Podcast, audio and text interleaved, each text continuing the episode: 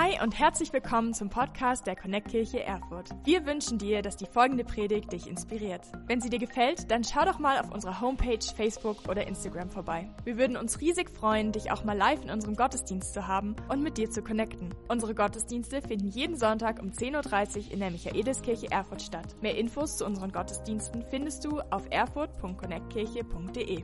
Egal wo du gerade bist, wir hoffen, dass diese Predigt zu dir spricht und dich einen großen Schritt in deinem Leben weiterbringt. Viel Spaß beim Zuhören. Hey, sweet. Ähm, wichtig ist, wir sind im Frühmorgen-Gottesdienst, ich weiß das, um 10 Uhr, aber wir dürfen trotzdem mitmachen. Wir machen heute eine Mitmachpredigt. Wir brauchen euch umso mehr, weil Katharina und ich, wir predigen heute über ein ganz besonderes Thema, aber es wird auch spannend für uns, weil wir hatten gestern das getan, was ich denke als Ehepaar gut ist. Wir machen regelmäßig Date Nights und wir hatten einen tollen Gutschein für ein Steak-Restaurant und es war echt der Hammer. Ähm, ja, dann wurde es ein bisschen schwieriger heute Nacht und wir hatten eine Lebensmittelvergiftung beide. Ähm, weshalb es umso cooler ist, euch mit dabei zu haben. Also wenn du denkst, irgendwas ist gut, dann darfst du uns gerne zulächeln. Wenn du merkst, hey, da ist irgendwas drinne, wo Gott mein Herz berührt, darfst du gerne mitklatschen. Du darfst gerne nicken, wenn du introvertiert bist. Dein Lächeln reicht, aber lass uns gemeinsam predigen, weil unser Magen, ja, fordert uns noch ein bisschen heraus. Aber ich glaube, zusammen kriegen wir das hin. Ähm und wir hatten bis nachts auch echt eine gute Zeit zusammen. Also äh, es lag nicht an meinen schlechten Witzen, dass Katar schlecht geworden ist, sondern es beruht auf Beidseitigkeit. Okay, hey. Ähm, wir sind in der Predigtserie, die heute zum Abschluss kommt, die ihr Finale findet, nämlich in der Predigtserie Fraglos oder Fraglos. Und da durften Erfurter Thüringer Fragen reinschicken, dann durfte gewotet werden und die Top 5 durften wir predigen. Und ey, ich sag's euch, wenn du heute das erste Mal da bist, äh, absoluter Hammer, es ging die letzten Wochen heiß her ob wann kommt Jesus wieder, was ist christliche Freiheit, ähm, ist Gott schizophren, im Alten Testament zornig, liebend im Neuen Testament und vieles mehr haben wir uns angeschaut. Und heute geht es um ein Thema, ähm, was eigentlich von uns beiden ein Lieblingsthema ist. Ähm, es geht um Beziehung. Ganz viele haben gefragt, wie sieht Beziehung aus von der Bibel her gesehen? Was auch ein bisschen schwierig ist, weil die Bibel ist paar tausend Jahre vor uns geschrieben worden, äh, mit anderen Beziehungsmodellen. Und viele haben verschiedene Fragen reingebracht. Also wir hatten wirklich alles dabei, Creme de la Creme, von wie lebe ich eine Beziehung bis hin, wie sieht's mit Selbstbefriedigung, Pornografie aus, mit Sex vor der Ehe, Sex in der Ehe, Sex außerhalb der Ehe, Pornos, ähm, wie sieht es aus mit polyamoren Beziehungen und, und, und. Wir hatten so einige Fragen, richtig viele gute Fragen. Ähm, wir können natürlich nicht über alles mit einer Predigt predigen, oder wir machen bis übermorgen weiter. Ähm, und auf vieles haben wir vielleicht auch so keine komplette Antwort. Ähm, aber wir haben einfach für uns geguckt, was ist für uns, was, was denken wir, kann echt einen Unterschied machen, auch in der Zeit, in der wir gerade sind. Also, falls du auf die absolute Sexpredigt gewartet hast, muss ich dich heute leider enttäuschen auf eine halbe Art und Weise. Es wird was anderes kommen, ähm, aber beim, mit Sex hat die Kirche kein Problem, deswegen habe ich mal geguckt, wir haben allein in den letzten anderthalb Jahren fünfmal darüber gepredigt. Ähm, hier meine Leckerbissen, meine Top 3. Also falls du gedacht hast, man, ich dachte, es geht heute um Sex. Geht's auch kurz, aber nicht so lang wie in anderen Predigten. Deshalb hier meine drei Empfehlungen. Kannst du einfach auf YouTube nachgucken. Hat Gott und die Kirche ein Problem mit Sex und Dating? Das ist, da ist es schon im Wort drinne. Oder die Predigt von Alex Blum mit dem einfachen Titel Sex. Dann gab es auch noch mal eine von Katha und mir, die hieß Verliebt, Verlobt, Verheiratet, Geschieden. Und ich glaube, das sind so drei Predigten, die gehen ein bisschen mehr in diese Richtung. Und hey, ich sehe es ja gerade, wir dürfen eh Social Distancing einfach üben die nächsten Wochen. Deine perfekte Zeit, abends dir von den Predigten ein bisschen was anzuhören. Heute geht's ein bisschen in eine andere Richtung. Heute geht's um etwas, es wird auch verrückt. Ich sag's so, wie es ist, wir reden heute über Solibat, über Single-Leben, über Ehe, Ehelosigkeit und was das alles mit dir und deiner Gottesbeziehung oder ja Gottesbe kommenden Gottesbeziehung zu tun haben könnte. Und wir wollen ein bisschen mehr reingehen, auch was das praktisch bedeutet, weil wir glauben, dass dein Beziehungsstatus etwas mit deiner von Gott gegebenen Berufung zu tun hat. Das klingt ziemlich krass, werden wir uns aber gemeinsam anschauen, weil wir glauben persönlich, dass wie wir unsere, was unsere, den Beziehungsstatus, den wir haben, spiegelt etwas vom Wesen und der Liebe Gottes wider. Ja, manche sagen Amen, andere sind sich noch unsicher, das ist okay. Ähm, ich weiß nicht, ob du das kennst, aber es gibt verschiedene Zeichen und wenn du die hörst oder siehst, dann denkst du sofort an etwas. Also, wenn ich an, vom gelben, großen, gelben, leuchtenden M berichten würde, an was denkst du? Ja, ein paar machen mit. An was denkst du? Okay, ja, genau, an McDonalds, genau. Wenn ich an, wenn ich dir von einem Fleischrestaurant erzähle mit einer Krone auf, an was denkst du dann? Ja, genau. Wenn ich dir von einem Computer erzähle und das Wort Apfel reinbringe, dann denkst du vielleicht an? Okay, wenn, wenn du in diese Kirche gehst und du einen gewissen Freund hast und der Satz fällt, gesagt, getan, geholfen, dann denkst du an? Oder DVK, genau. Wenn ich über ein Auto spreche und ich das Wort Stern in den Raum werfe, was denkst du dann? Und dann ist die Frage, wer ihn hat und sich ihn leisten kann. Okay, äh, also du merkst, es gibt Dinge, die zeigen auf etwas hin. Sie sind ein Zeichen für etwas Größeres. Und ich glaube persönlich, dass dein Beziehungsstatus, oder wir glauben persönlich, selbst mit murmelnden und krummelnden Magen, aus tiefster Überzeugung, dein Beziehungsstatus ist ein Zeichen auf Gottes Liebe. Und hierbei soll die Predigt was sein, was wir noch gar nicht gemacht haben. Die Predigt soll auch eine kleine Entschuldigung sein an alle Singles. Ich glaube persönlich, vor allen Dingen im protestantisch-evangelikalen Raum, ihr kommt manchmal zu kurz. Ähm, ich fand es spannend, manche kennen es und manche denken sich jetzt schon wieder, oh nein, er fängt wieder an. Ich liebe Geschichte. Ich höre auch ja und lese viele Kirchengeschichtsbücher und andere Geschichtsbücher über Erfurt. Und ich habe ein bisschen auch geguckt, wie ist das so gewesen mit dem Beziehungsstatus in der Kirche? Und ich fand es ziemlich spannend, ähm, nämlich Folgendes. Ähm, man hat den Beziehungsstatus und was eher populär war in der Kirche, ähm, daran gesehen, wo Leute saßen. Sprich, die ersten 1500 Jahre haben eher hier vorne die Leute gesessen, die Single waren oder sich bewusst für ein Solibat für Gott entschieden haben. Später kam die Reformation und in den ersten Reihen vorne, und das hat sich bis heute in der evangelikalen Kirche recht lang gehalten gehabt, findest du oft eher die Ehepaare. Und die Singles saßen dann oft hinten. Und heutzutage in der Kirche ist es ziemlich spannend, weil Gott sei Dank ist es ein bisschen gemischter. Aber ich glaube, das zeigt etwas, dass wir Dinge priorisieren, dass wir der Sache einen Stellenwert gegeben haben. In den ersten 1500 Jahren war es Creme de la Creme, wenn du Single warst. Danach war es genau andersrum, weil Martin die gute Katharina geheiratet hat, ähm, nach der er auch die Glocke hier drin benannt hat. Und die Ehe rückte wieder in Fokus. Und ich glaube persönlich, dass sich darin etwas zeigt, dass wir Dinge betonen oder sie eher als zweitklassig, als differenziert oder als ja noch in so einem Wartestatus, einen ewigen Wartestatus sehen. Und wir wollen heute ein bisschen gucken, dass das eigentlich gar nicht so die Idee von Gott war. Nämlich im Grunde ist es so, dass die Bibel zwei Beziehungsstatus kennt, zwei Beziehungsmodelle. Und wie gesagt, sie ist ein bisschen älter als du und ich. Sie kennt die Ehe und sie kennt die Ehelosigkeit. Heute leben wir in einer Zeit, da kommen da noch ganz viele Zwischenstadien dazu. Und manche, da weiß man gar nicht so ganz, wo ist das eigentlich? Und manchmal steht dann bei Facebook früher, es ist kompliziert. Und du siehst, es fordert uns vielleicht heraus, aber ich dennoch glaube ich, wenn wir uns heute einfach mal diese beiden anschauen, Ehe und Ehelosigkeit, ähm, können wir sehen darin, dass es ein Zeichen ist für Gottes Liebe.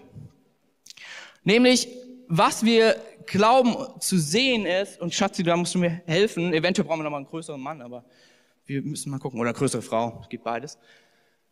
Genau, wir haben euch das Kreuz hier mitgebracht, das verdeckt unseren wunderschönen Altar, ähm, aber wir brauchen es heute als Zeichen. So, ich weiß nicht, wenn du, wenn wir an Mercedes denken, dann denken wir an den Stern. Wenn wir an die Liebe Gottes denken, ist das größte Zeichen, was wir haben, verrückterweise, also die Kirche ist schon immer komisch. Wenn du gedacht hast, sie ist manchmal komisch, sie, sie war schon immer komisch. Unser größtes Zeichen der Liebe ist eine Mordwaffe gewesen damals. Ist zu was anderem geworden, weil Gott nämlich aus dem Schlimmsten in deinem Leben das Beste machen kann. Ähm, oh yes, hey, danke, dass sie mitpredigt.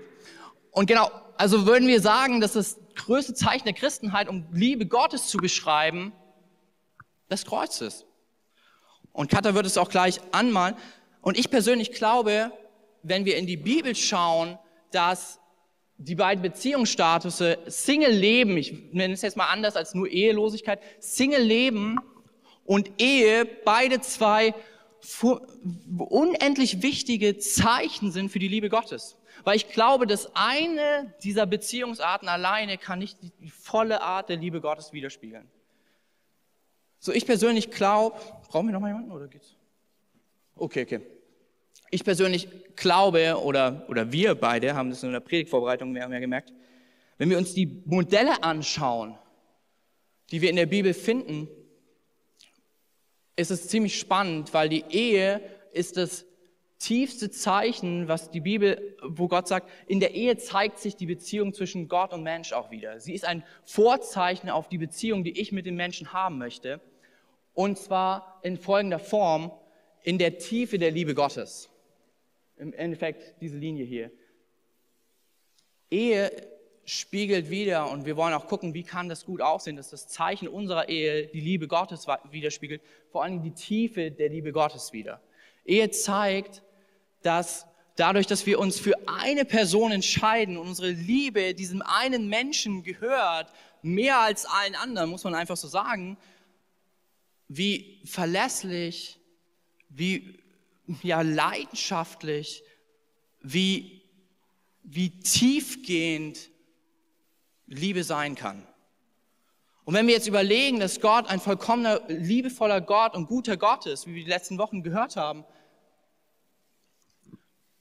wenn wir Ehen sehen, die sich so lieben, zeigen sie so ein kleines Anzeichen von dem, wie groß und wie tief die Liebe Gottes für dich und für mich ist.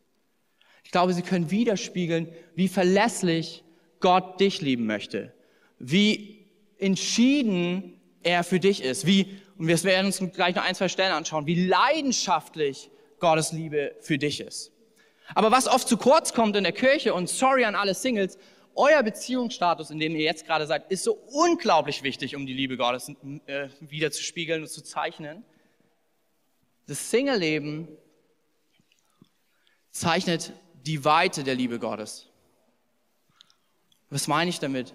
Es zeigt die Weite der Liebe Gottes in der Form, dass es uns zeigt, dass Menschen sich bereit erklären, so geliebt von Gott zu sein, dass sie ihre Liebe nicht nur auf eine Person konzentrieren, sondern auf mehrere Menschen verteilen. Dass sie sich bewusst entscheiden, diese Zeit in der Enge mit einer Person, eine, die Zeit in der Liebe, in der Weite zu leben. Und ich glaube, wenn beides in der Kirche ist und beides seine Wertschätzung bekommt, dann und nur dann können wir als, mit unserem Beziehungsstatus vollkommen die Liebe Gottes widerspiegeln. Vollkommen auf das zeigen, was noch so viel größer ist als die Beziehung, die wir mit Menschen führen können, wie diese ewige Beziehung, die Gott mit uns haben will. Aber es zeigt uns, wenn du jemanden siehst, der, ich sag mal, mit sich cool ist, Single zu sein, wirst du, spür, wirst du die Liebe Gottes in diesem Leben spüren. Und du wirst spüren, wie weit sie reicht. Wenn du Ehepaare siehst, hey, und du siehst, wie sie einander lieben, füreinander da sind, das Beste füreinander geben, siehst du diese verlässliche, entschiedene, leidenschaftliche, tiefe Liebe Gottes darin.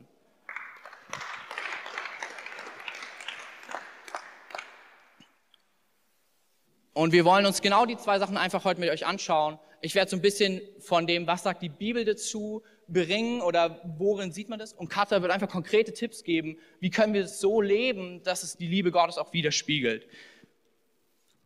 Das Krasse in der, in der Bibel ist, und falls du als Single manchmal denkst, ich bin irgendwie der einzige Single und keiner versteht mich. Ja, ich weiß, aktuell in der Connect-Kirche gibt es irgendwie die Pärchen, die entstehen, ja, du schnippst und sind schon wieder zwei da, so, ne? Also ich komme gerade mit Ehevorbereitung und solchen Sachen kommen wir gar nicht mehr hinterher. Was wunderschön ist, aber es kann manchmal sich dann so anfühlen als, irgendwie bin ich der Einzige in so einem Zwischenstand.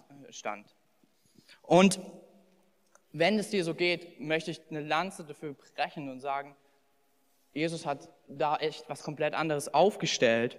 In Matthäus 19, 10 bis 12, da ist die erste Stelle über das Solibat sozusagen. Oder heute würde man sagen Single-Leben. Da sagten die Jünger zu Jesus, dann wäre es ja besser, gar nicht zu heiraten. Nicht jeder kann dies verstehen, sagte Jesus. Das können nur den, nur die, denen Gott dabei hilft. Oder in einer anderen Übersetzung heißt es, die von Gott dieses Geschenk empfangen haben. Manche werden unfähig zur Ehe geboren, andere werden von Menschen dazu unfähig gemacht und wieder andere haben sich dafür entschieden, um dem Himmelsreichs willen nicht zu heiraten. Wer dies begreifen kann, der handle danach. Okay, also eigentlich nennt Jesus drei Gründe und zwei waren für alle vollkommen in Ordnung. Der dritte war komplett neu.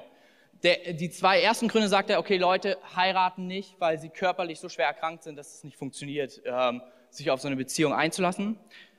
Der zweite Grund ist, weil sie kastriert sind. Und dann denken wir, hä, was bedeutet das? In der damaligen Zeit wurden, wir finden auch ein paar Eunuchen und so, wurden Leute bewusst, Männer, untenrum beziehungsuntauglich gemacht, um auf Frauen aufzupassen von anderen Leuten, die höher gestellt waren, ähm, dass, nie, dass den Frauen nichts passiert, aber um sicherzustellen, dass die Frauen keinen Spaß mit ihren Leibgarden haben, wurden sie kastriert. Genau. Und das waren so die Sachen, die die Leute auch kannten. Und jetzt müsst ihr euch vorstellen, Jesus spricht hier in einem jüdischen Kontext. Und ich fand so krass, es gibt im jüdischen Kontext zu der damaligen Zeit kein Wort für Junggeselle. Es gab diese Idee, dass jemand nicht, nicht heiratet, die war komisch. Also das war eher defizitär. Ähm, es war total selbstverständlich, dass man irgendwann heiraten wird. Und mitten in das rein spricht Jesus, und ich sage euch was, es wird Leute geben, denen ist es von Gott geschenkt, Single zu bleiben, um der Sache Gottes willen. Es wird Leute geben, die werden Single bleiben, um der Sache Gottes willen, um Liebe in der Weite zu leben. Und das Verrückte ist, er geht als Vorbild voran und tut genau das. Und falls du dich manchmal, auch jetzt gerade in der Zeit, wo du Single bist, ähm, vielleicht auch manchmal herausgefordert fühlst zwischen all den neuen Pärchen oder Ehepaaren oder auch in deiner Family vielleicht, hey, weißt, du hast einen Verbündeten, einen Wegbegleiter, ein, eine Person, die das wirklich kannte, den es noch krasser getroffen hat. Er war strange für die Leute damals, der sagt, ich stehe dir bei, ich bin dein lebendiger und liebender Gott und ich kenne beides. Ich habe dieses Leben hier auf der Erde auch als Single gelebt. Und ich glaube, wenn wir uns das anschauen, als Single gibt es eigentlich eine Entscheidung, die wir treffen müssen, wenn wir in diesem Single-Status sind. Ist es etwas, ist es sozusagen ein Zolibat auf Zeit oder auf Lebenszeit? Sprich, ich glaube, viele von uns, und es tut jedem Einzelnen von uns gut, ein Zolibat auf Zeit zu leben zu spüren, hey, es gibt nicht nur eine Person und wir werden komisch und es gibt irgendwie gefühlt nur unseren Namen buchstabiert man nur zusammen und keiner kann sich mit uns alleine treffen. Es ist gut, dass jeder von uns so eine gewisse Zeit hat, wo er einfach Single lebt und merkt, ich und Gott genügen zusammen. Sich aufhebt für einen Partner, um dort verlässlich und entschieden und leidenschaftlich seine Liebe hineinzugeben. Und ich glaube, das ist das Solibat, was die meisten von uns erleben und wir dürfen es wertschätzen, weil es irgendwie auch Jesus widerspiegelt. Aber dann gibt es noch ein paar wenige, so sagt die Bibel, also das Wort steht echt dafür, dass es nicht viele sind, aber es gibt sie und ich finde, wir sollten, wenn du es auch bist, das ist kein komischer Zwischenstand, du bist nicht verkorkst, du bist nicht komisch, sondern es ist vielleicht ein Geschenk Gottes. Es gibt Leute, denen es geschenkt wird, Single zu bleiben auf Lebenszeit, Solibat auf Lebenszeit, um damit Gott zu ehren, weil sich ja wirklich in der Weite Menschen lieben. Ich glaube, es ist eine Entscheidung, die jeder von uns treffen darf. Und ich glaube, wenn Gott es uns schenkt, spüren wir auch, dass es ein Geschenk von ihm ist. Und ich finde es cool, mal von den Katholiken her gesehen, die nehmen sich fünf bis sieben Jahre die Zeit, um darüber nachzudenken, habe ich dieses Geschenk bekommen, Solibat zu leben auf Lebenszeit. Deshalb ist es keine äh, äh, Entscheidung, die man nach einer Predigt trifft. Aber es ist eine Entscheidung, vielleicht wenn du auch gerade in dem Ding bist, und Katha wird auch noch ganz viel aus der Praxis erzählen, wo es vielleicht auch okay ist, ähm, sich diese Frage zu stellen, ist das etwas, wofür Gott mich berufen hat, um seine Liebe wiederzuspiegeln, und zwar nicht nur in der Tiefe, sondern auch in der Weite. Und ich glaube, dann kann das Teil deiner Berufung sein, erfüllend sein. Und vielleicht ist es auch einfach Zeit, wenn du gerade im Stand bist und merkst, eigentlich komme ich ganz gut alleine klar, auch mal mit Leuten zu reden, die sich für dieses Beziehungsmodell entschieden haben, zu sagen, hey, ich lebe Solibat auf Zeit. Einfach, weil ich merke, das ist ein Geschenk, was Gott mir gegeben hat. Und ich will, dass wir in der Kirche Singles echt feiern und lieben und wertschätzen und nicht das irgendwie so hinstellen zu sagen, ja, die mit den Paaren, die haben es geschafft und die Singles sind noch dabei. So vielleicht für manche mag das sein, dass sie in eine Beziehung kommen und es eine Ehe oder eine Paarbeziehung wird, die die Liebe Gottes in der Tiefe widerspiegelt. Aber es ist vollkommen okay, in dem Stand, in dem du jetzt bist, ihn so zu leben, mit Gott zu leben, mit Freunden zu leben, dass Menschen durch diesen Stand spüren und merken, man, die Liebe Gottes ist weit.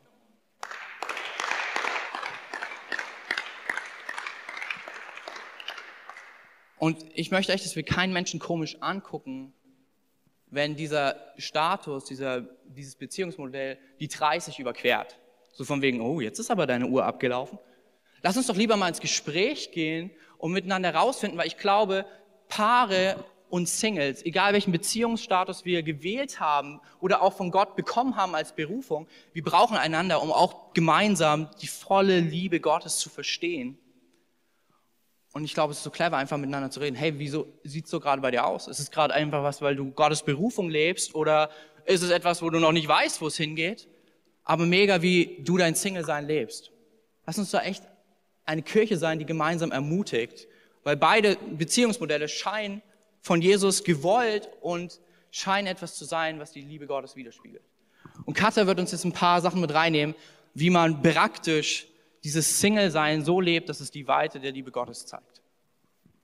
Danke dir, Kevin. Ähm, ja, falls ihr euch jetzt denkt, ah, okay, da schalte ich jetzt ab, was will die mir erzählen vom Single-Sein? Die ist verheiratet seit über sechs Jahren. Keine Angst, ich erzähle nichts von mir. Ähm, ich habe mir gedacht, Wer könnte mir mehr darüber erzählen, wie es ist, als Single zu leben, mit Gott unterwegs zu sein, vielleicht auch nicht nur so für ein, zwei Jahre, sondern vielleicht sogar schon das ganze Leben lang, als jemand, dem das aktuell so geht. Und Kevin und ich, wir haben eine Freundin, man wird jetzt denken, wenn ihr gleich hört, wie alt sie ist, Freundin, okay, spannend, aber ich glaube, man kann Freunde in unterschiedlichen Altersgruppen haben. Und unsere Freundin Grubi, Grüße gehen raus, Grubi, alles Liebe, alles Gute, falls du zuhörst, ähm, die kratzt an der 60 demnächst vom Alter her. Und wir kennen sie schon echt lange. Und sie ist für uns eine wichtige Ratgeberin geworden. Sie ist eine Unterstützerin, eine Beterin auch für unseren Dienst und sie ist Single. Und ich habe sie einfach mal interviewt und habe sie gefragt, hey, wie ist das so? Ähm, wie geht's dir damit in deinem Leben? Gibt es Dinge, die dir fehlen? Ähm, wie gleichst du das aus? Sie war auch eine Zeit lang Missionarin in Indien, habe sie ein bisschen dazu befragt und ähm, Neben dem lesen wir gerade ein Buch zusammen, das heißt Emotional gesund leiten. Nicht nur Kevin und ich, sondern das ganze Staff-Team von Peter Scarsero. Vielleicht spreche ich ihn noch falsch raus. Egal, gibt es bei Amazon ein, Emotional gesund leiten, ist ein Hammerbuch. Und ähm, da geht es auch so ein bisschen um das Thema, alleine unterwegs zu sein als Single oder als Ehepaar. Ähm, wie mache ich das mit Gott zusammen? Und wir haben ein bisschen was auch aus diesem Kapitel rausgezogen, weil wir das super gut fanden. Und als ich Grubi interviewt habe, habe ich gemerkt, das hat sich auch total gedeckt mit dem, was sie zu mir gesagt hat. Genau, deswegen keine Angst. Ich erzähle euch keine ollen Kamellen, die schon so lange her sind wie mein Haaransatz. Ähm, sie hat zu mir gesagt, ähm, dass, ähm, dass der erste Satz, den ich mir aufgeschrieben habe von ihr, war, versöhn dich mit dem, was Gott für dich hat. Das fand ich total stark irgendwie. Also, wenn du dir den aufschreibst, der ist nicht von mir, der ist von Krubi. Versöhn dich mit dem, was Gott für dich hat. Und denk nicht, dass er ein Allheilmittel ist für irgendwas. Ähm, Einsamkeit ist etwas, was zu uns Menschen gehört. Die Leute, die verheiratet sind, werden sich vielleicht denken, ja, ich habe das auch schon mal gespürt oder die sogar eine Familie haben. Einsamkeit ist ein menschliches Gefühl. Ähm, Single sein hat auch so die Möglichkeit, so wie Kevin das schon gesagt hat, in die Weite zu gehen, uns nicht nur für mehr Menschen zu öffnen, sondern auch noch mehr für Gott zu öffnen. Vielleicht ähm, neue Freundschaften zu starten, auch in diesem Gefühl der Einsamkeit vielleicht dann nicht alleine zu wohnen, sondern eine WG zu gründen. Ähm, und sie haben vor allen Dingen ähm, in dem Buch, und auch Krubi hat gesagt, hey, das Wichtigste sind bewusste Freundschaften zu pflegen. Ähm, und Kirche kann ein Ort sein, wo Freundschaften, wo das Miteinander einfach gepflegt werden kann, wo man nicht alleine sein muss.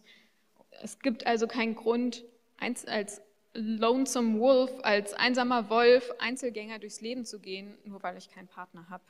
Denn wir sind alle zusammen Teil von Gottes Familie. Und vielleicht denkst du dir, ja, das klingt jetzt alles schön und gut, aber mir geht es nicht gut damit. Ähm, und ich glaube, niemand spricht dir ab, dass es einfach ist, Ja zu sagen zu diesem Single-Leben. Es ist nicht immer einfach Ja zu sagen zu dem, was Gott für einen hat. Und da gibt es ein Zitat von Ignatius. Er hat gesagt, ich muss mich nicht krampfhaft an dem Wunsch klammern, sondern ihn sozusagen in die geöffneten Hände hinhalten. Gott kennt unsere Herzenswünsche. Er weiß, was wir brauchen. Er kennt auch die Gebete, die wir schon ausgesprochen haben, die, die wir vielleicht noch nicht ausgesprochen haben. Wir dürfen ihm die offenen Hände hinhalten.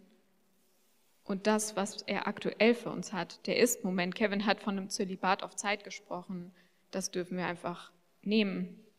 Und Erfahrungen sammeln in dieser Zeit als Single, die wir vielleicht danach nicht mehr fahren, nicht mehr so haben können wenn Jesus an erster Stelle steht, diese Beziehung einfach auch zu intensivieren, ähm, sich bewusst auch die Frage zu stellen, was ist vielleicht auch gut daran an dieser Zeit, die ich gerade habe.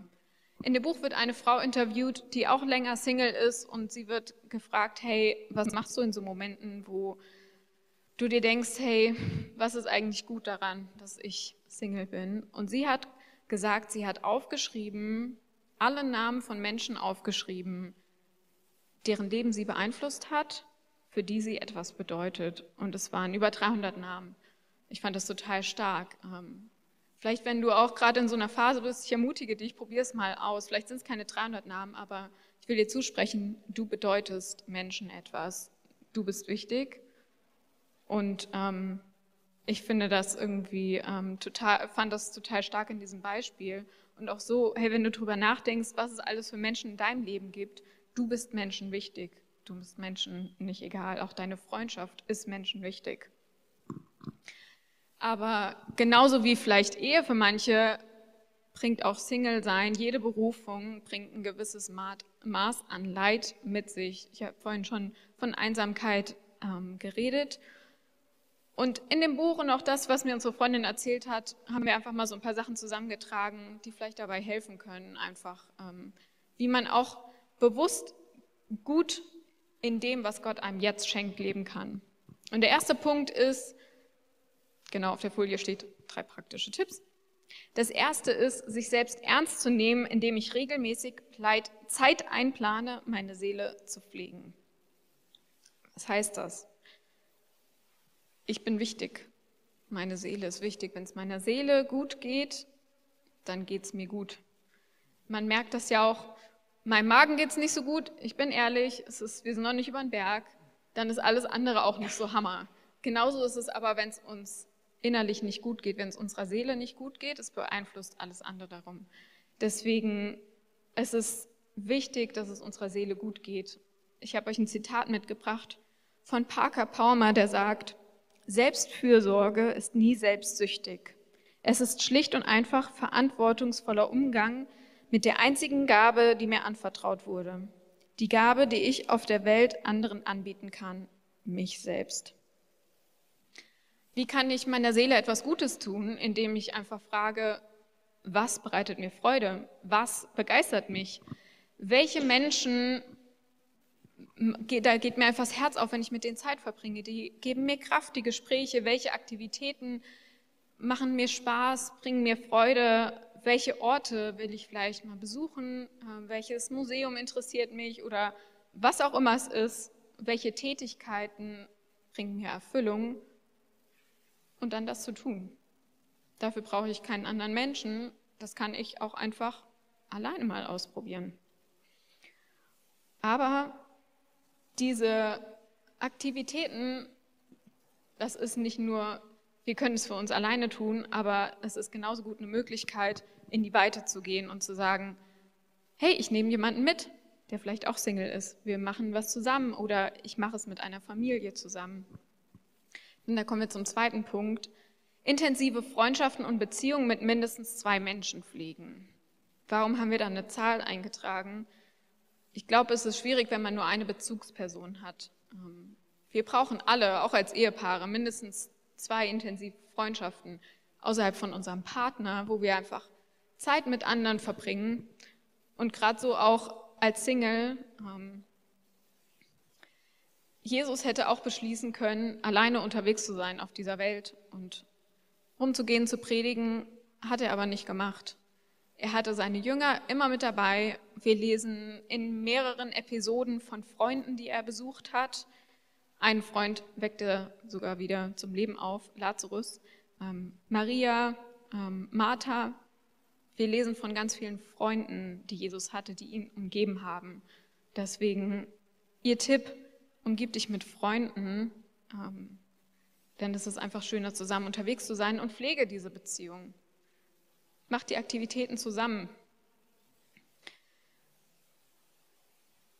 Sich die Frage zu stellen, wie, was kann ich dafür tun, damit mein Leben erfüllt ist?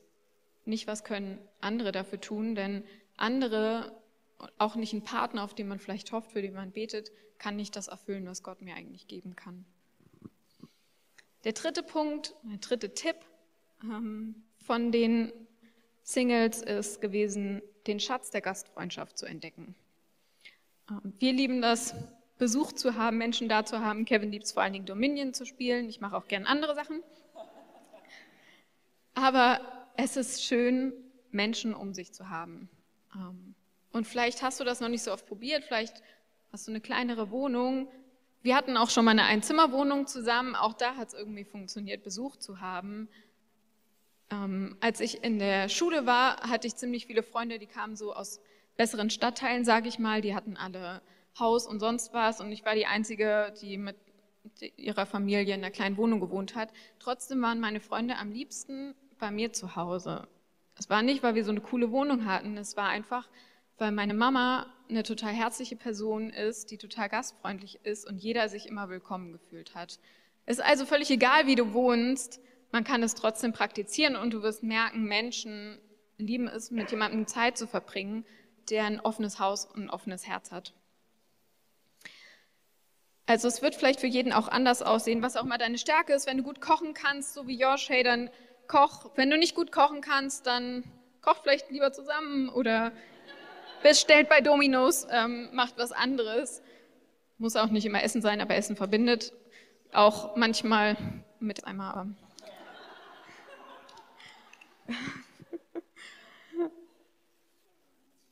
es gibt so ein paar Prioritäten, die setzen können in unserem Leben. Das erste sollte sein, Zeit mit Gott zu verbringen.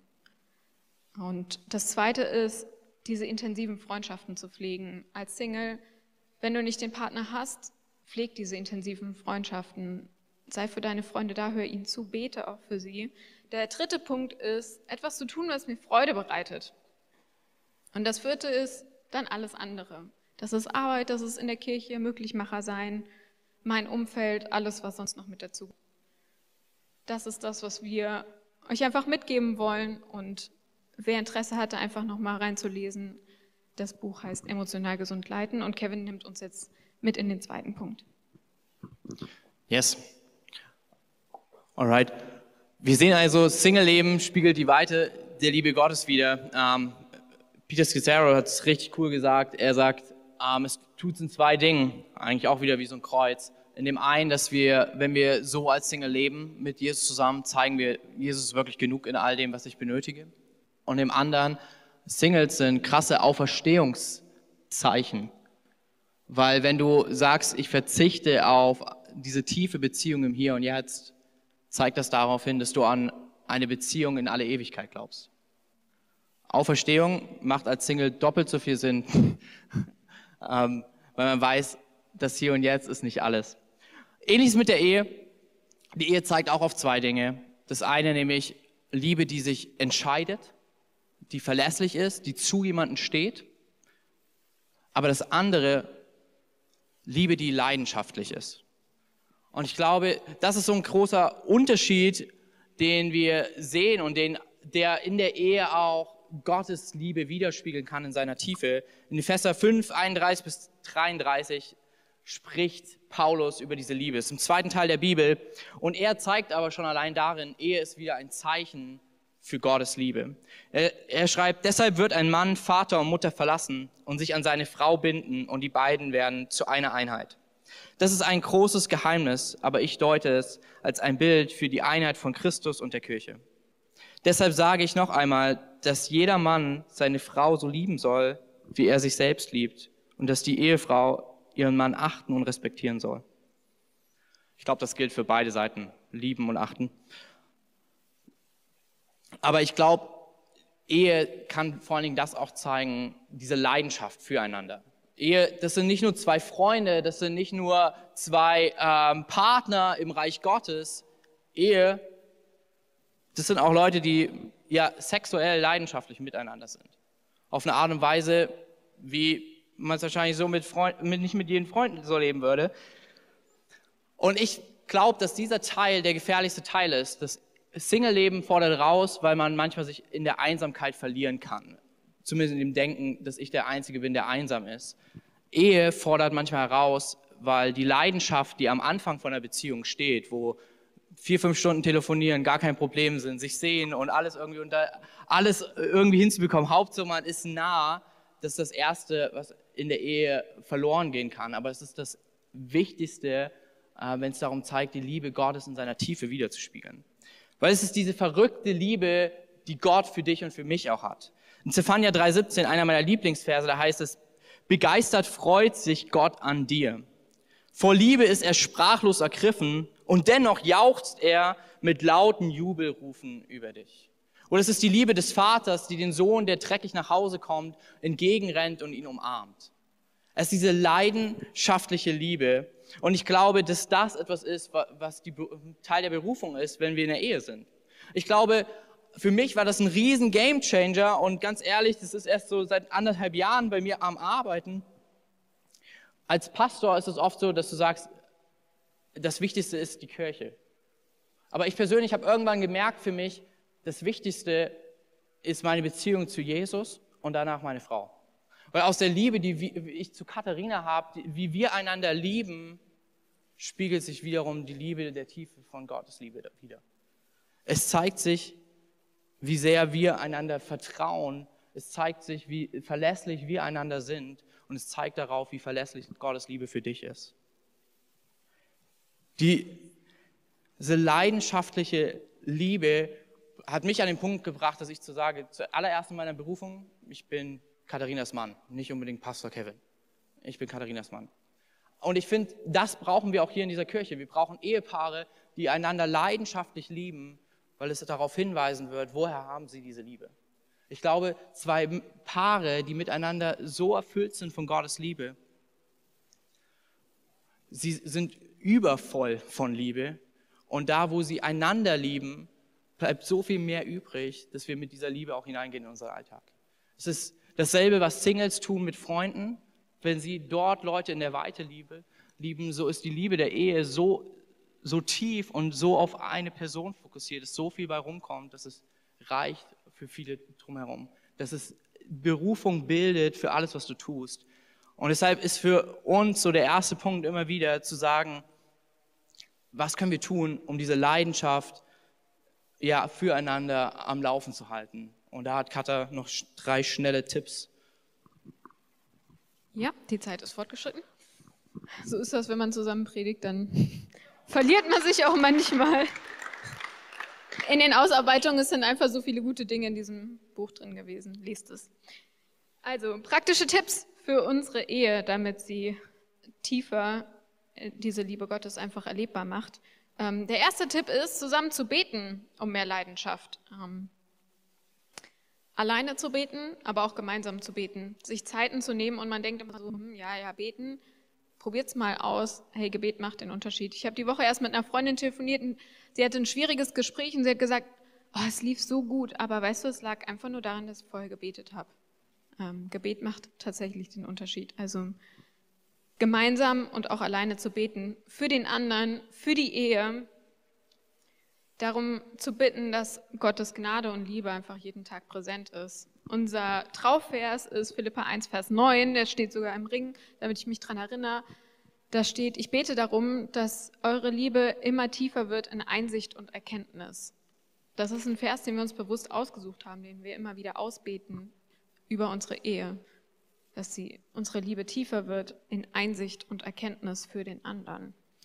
Dass wir in dem, wie wir einander lieben, merken, wow, so ist Gottes Liebe. So wie mein Partner, so bedingungslos wie mein Partner mich liebt und annimmt, so ist Gott und noch viel mehr. Ein zweiter Punkt ist, Leidenschaft zu kultivieren ist eine geistliche Übung.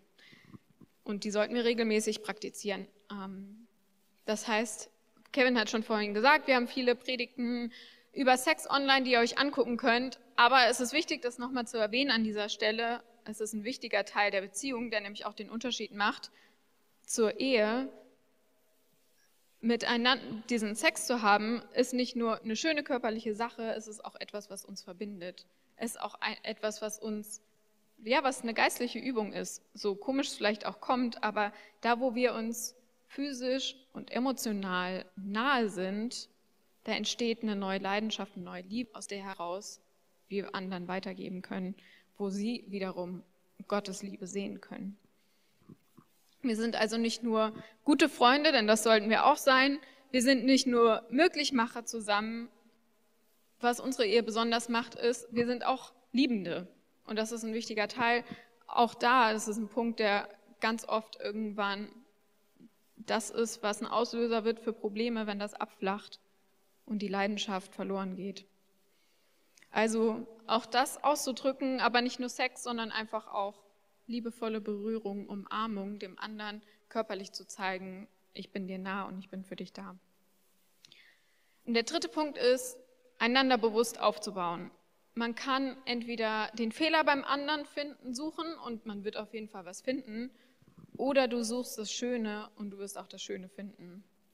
Ähm, Komplimente zu bekommen, ernst gemeinte Bestätigungen, ist das schönste Geschenk, was ich dem anderen machen kann. Ähm, ist es mehr wert als irgendwie vielleicht ein Strauß Blumen, wenn ich zum Ausdruck bringe, was ich an meinem Partner Schönes sehe. Gestern zum Beispiel bin ich nach Hause gekommen, ich wollte eigentlich schwimmen gehen, die Schwimmhalle war zu wegen einem Wettkampf, ich war ein bisschen deprimiert, bin heimgekommen, hat man vielleicht nicht die beste Laune. Ähm, ich habe mehrere Sachen vorgefunden. Das Bett war nicht gemacht, die Spülmaschine war ausgeräumt und Kevin war am Telefonieren. Und jetzt konnte ich mich entscheiden, wie ich auf diese Situation reagiere. Ich habe am Schluss zu Kevin gesagt, hey, danke, dass du die Spülmaschine ausgeräumt hast. Das hat mir echt viel bedeutet. Ich fand es auch voll schön zu hören am Telefon, wie du die Person ermutigt hast.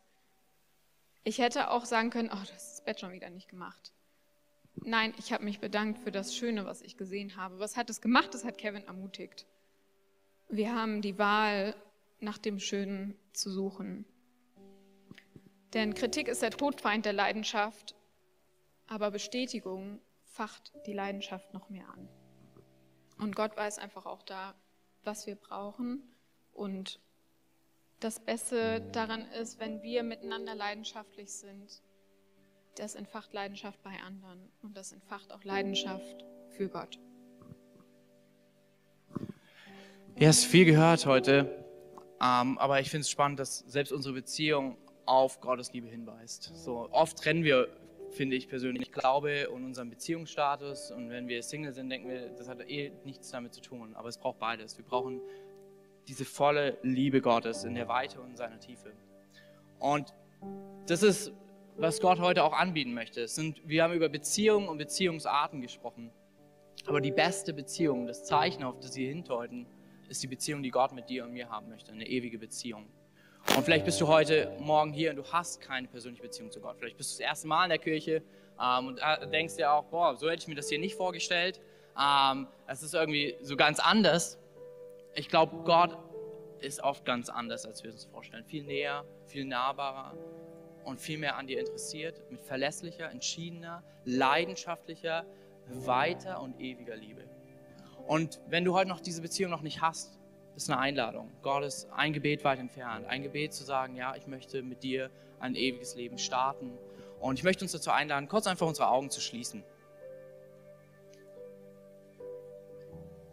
Und keiner schaut nach rechts oder links. Das ist ein persönlicher Moment. Und wenn du heute hier bist und du hast diese Beziehung zu Jesus noch nicht, dieses wichtige Beziehungsmodell, das ewige Modell,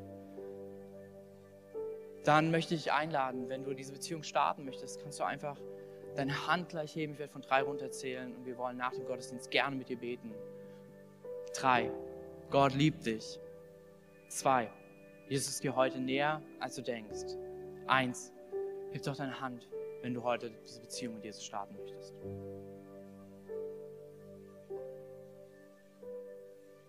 Alright, wir können die Augen wieder öffnen.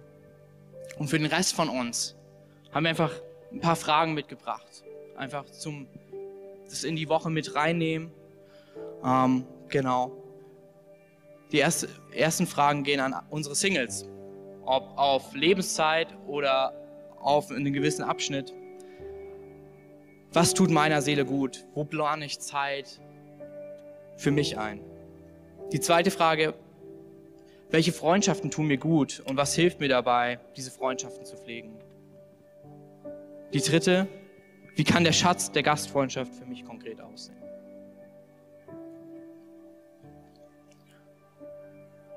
Und für alle Paare haben wir auch nochmal drei Fragen zum Weiterdenken mitgenommen. Wie und wann ist ein guter Zeitpunkt, um für Leidenschaft zu beten? Welche Gewohnheiten können wir kultivieren, um diese Leidenschaft füreinander bewusst zu leben? Wie kann ich meinen Partner bewusst aufbauen durch ermutigende Worte? Ich würde noch mal kurz beten mit uns und dann wird Katharina noch die News haben für uns. Ähm, genau, und wir wünschen euch einen absolut genialen Sonntag. Jesus, ich danke dir für jeden einzelnen von uns. Ich danke dir, dass unser Beziehungsstatus nicht was Separates ist ähm, zu der Beziehung mit dir, sondern ich danke dir, dass darin Berufung liegt, die Liebe in der Weite und in der Tiefe von dir wiederzuspiegeln, ein Zeichen zu setzen in dieser Stadt, in unserem Bundesland. Und ich bete dafür, dass du uns hilfst, da wo vielleicht Einsamkeit manchmal das Single-Leben herausfordernd macht, dass du hineinkommst und gute Wege findest, wie, wie da echt mit dir zusammen Weg finden, ja, Partner zu sein, um deine Liebe in der Weite weiterzugeben. Und ich bete für alle Paare, da wo vielleicht Leidenschaft, ja, diese Beziehung entfacht hat, aber jetzt gerade am Abflachen ist, hilf du uns, schenk du uns Wege, diese Leidenschaft wieder neu zu entdecken, um mit unserer Beziehung die Weite deiner, äh, die Tiefe deiner Liebe wiederzuspiegeln. Ich danke dir dafür, Jesus. Amen. Wenn du mehr über Jesus erfahren willst oder deine Geschichte mit uns teilen möchtest, dann schreib uns gern auf Facebook, Instagram oder eine E-Mail an info at connectkirche.de. Du bist begeistert von der Connect Kirche und möchtest unsere Arbeit unterstützen? Dann findest du auf unserer Homepage weitere Details dazu, wie du dies tun kannst. Falls du nicht aus Erfurt und Umgebung kommst, aber dennoch aktiv verfolgst, was wir als Kirche tun, möchten wir dir zuallererst Danke sagen, dass du auf diese Art Teil von dem bist, was hier in Erfurt geschieht. Gleichzeitig wollen wir aber sicherstellen, dass du vor Ort eine Kirchenfamilie Familie hast. Wir sind der festen Überzeugung, dass es keinen Ersatz dafür gibt, eine Kirche vor Ort zu haben, in der du connected bist und Beziehungen pflegen kannst, die dich im Glauben voranbringen. Falls du keine Kirche vor Ort haben solltest, ermutigen wir dich dazu, dir eine zu suchen. Wenn du dabei Hilfe brauchst, melde dich gern unter info at connectkirche.de. Danke fürs Zuhören und bis bald.